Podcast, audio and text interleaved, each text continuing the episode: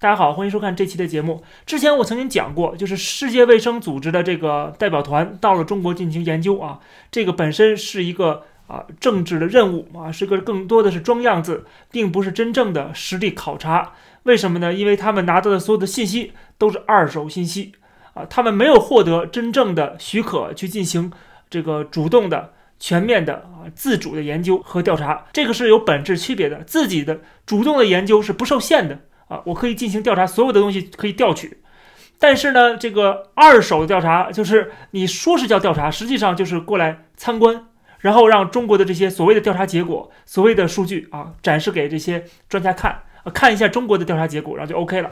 啊，这就是像这个最近的，我看到一个美国的啊曾经的这个克林顿政府的一个官员，他就说说这一次的这个呃就是疫情的情况。啊，这个中国政府并没有允许世卫组织的这个联合国的这些专家，他们啊进行独立的全面的调查。就像你派出这个国际的专家到苏联啊，跟苏联一起进行这个全面的关于切尔诺贝利核电站的泄漏问题的这个调查，这听起来就很可笑。苏联怎么会真的让你去调查呢？他就算让联合国的专家去了，也是啊这个顶不住国际压力啊，被迫的做法。啊，就跟中国其实是一样的。你说他自己去进行调查研究，那当然都是内部的啊，当然就是试图掩盖一些真相的，是不可信的嘛。啊，这个是在我最早的时候，当这个疫情爆发的时候，我们做这节目的时候讲的很清楚。我是最早的一个啊，就是在这个 YouTube 上面呢讲到的。我说最大的可能性，这个病毒的来源啊，就是这个研究所。当时给我们看到的信息是说来自这华南海鲜市场啊，但是华南海鲜市场，我专门去了百度地图，距离这个。武汉的研究所啊，这个很近很近的，而且武汉是有两个病毒研究所的，其中那个中国科学院的武汉研究所，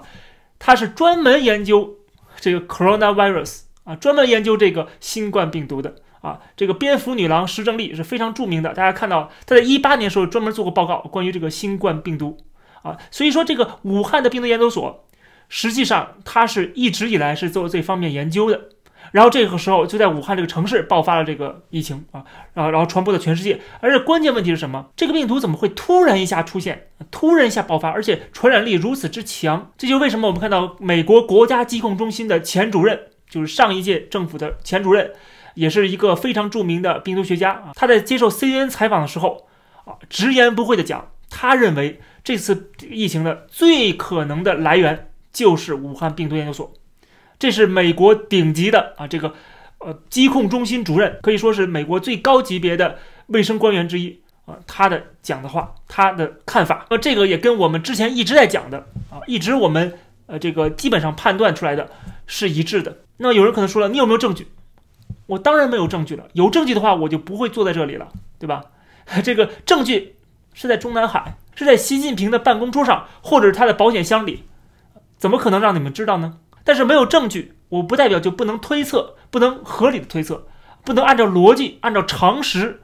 来得出一个更接近现实的一个结论。这个 CDC 的前主任讲得很清楚啊，他说这一般情况下，这个病毒都是慢慢慢慢的，他去去学习如何的在人际之间传播啊，他不会像现在这样的突然一下子啊就可以传播这么广泛，而且在全世界各地的这种病毒研究所都有这种泄露的风险。都有泄露的这个一些事故啊，都传出过这样的事情，那不代表就在中国就那么安全，对吧？在中国大家都知道是什么一个德行啊，之前那个新闻上也报道过，对吧？就是关于这个研究所，不是这个这个研究所，但是别的研究所的人啊，拿把这个做实验的动物拿到这个海鲜市场或者是什么动物市场去卖啊，赚了什么几百万上千万，大家知道这个网上有专门的这个官方媒体的报道，对吧？这是在中国，对吧？这个中国什么都可以造假。啊，中国是上有政策，下有对策，嗯，那么你这个肯定是说一套做一套啊。这个病毒研究所当然是有一套自己的规章制度的，那底下实不实行啊，那就另外一回事了。中国是人治社会，不是法治社会。再说一遍，对吧？所以说这个不光是这个司法体制是这样，实际上我们生活中也都是这样啊。表面一套，背地里一套，对吧？公开一套，私下一套，都是这样子的。所以说呢，这个病毒研究所这些人，他们为了自己赚外快啊，有人是不是会把这些呃这个实验品拿到外边去私下去卖去啊，赚点外快啊，或者是泄露，这全部都是有可能性的，呃，但是今天这个世卫组织去调查，还能调查出来吗？当然调查不出来了，这个 海洋市场都被封闭了，都被全面消毒了啊，所有证据也都该销毁就销毁了，怎么可能让你调查出来呢？而且他也不允许你调查啊，都是把中国的这个调查结果展示给你，让你看一看就行了。所以说呢，这个所谓的世卫组织去调查这个啊，我们不会太期待它最终的结果啊，没有什么太大意义。而且 CDC 前主任他的个人看法却是非常合情合理的，而中国的这种表态也是非常耐人寻味的，就是极力的否认。大家注意，世卫组织虽然说不太可能啊，非常不可能来自这个研究所，但是他也没有说百分之百不可能。大家注意，他们离开北京之后说的什么话呢？说的是我们不排除任何的可能性。然后我们看到现任的美国的疾控中心的主任，在被问到这个问题的时候啊，他在最新的一次回答就说的是，他没有任何证据证明啊啊，然后也没有任何证据证伪啊，就是他不知道啊，所以他也没有说坚决否认说百分之百。不是来自病毒研究所。说来说去，其实它是非常敏感的一个事情啊，是牵扯到政治，也牵扯到所谓的什么种族歧视什么的。因为你说这是中国泄露的啊，那么第一你是反华、反中、反共啊，辱华啊，不安好心啊，这个亡我之心不死，这个敌对势力啊，反华势力等等等等啊，这就帽子扣过来了，对不对？你还怎么跟中国去交往呢？啊，未来你没法做的。所以说他们现在不太敢。直言不讳的讲啊，这就是这个病毒研究所出来的，或者是啊可能性很大，他不敢这么说，他只能把这个优先级放在最后，说是最不可能的，但是又不排除这种可能性。大家看到这是他这个官方的现在的一个说法，而中国政府是坚决否认，百分之百不可能。但既然是百分之百不可能的话，你为什么不开放呢？你不为什么不让这些专家学者，包括全世界的这些人来研究呢？来调查呢？对不对？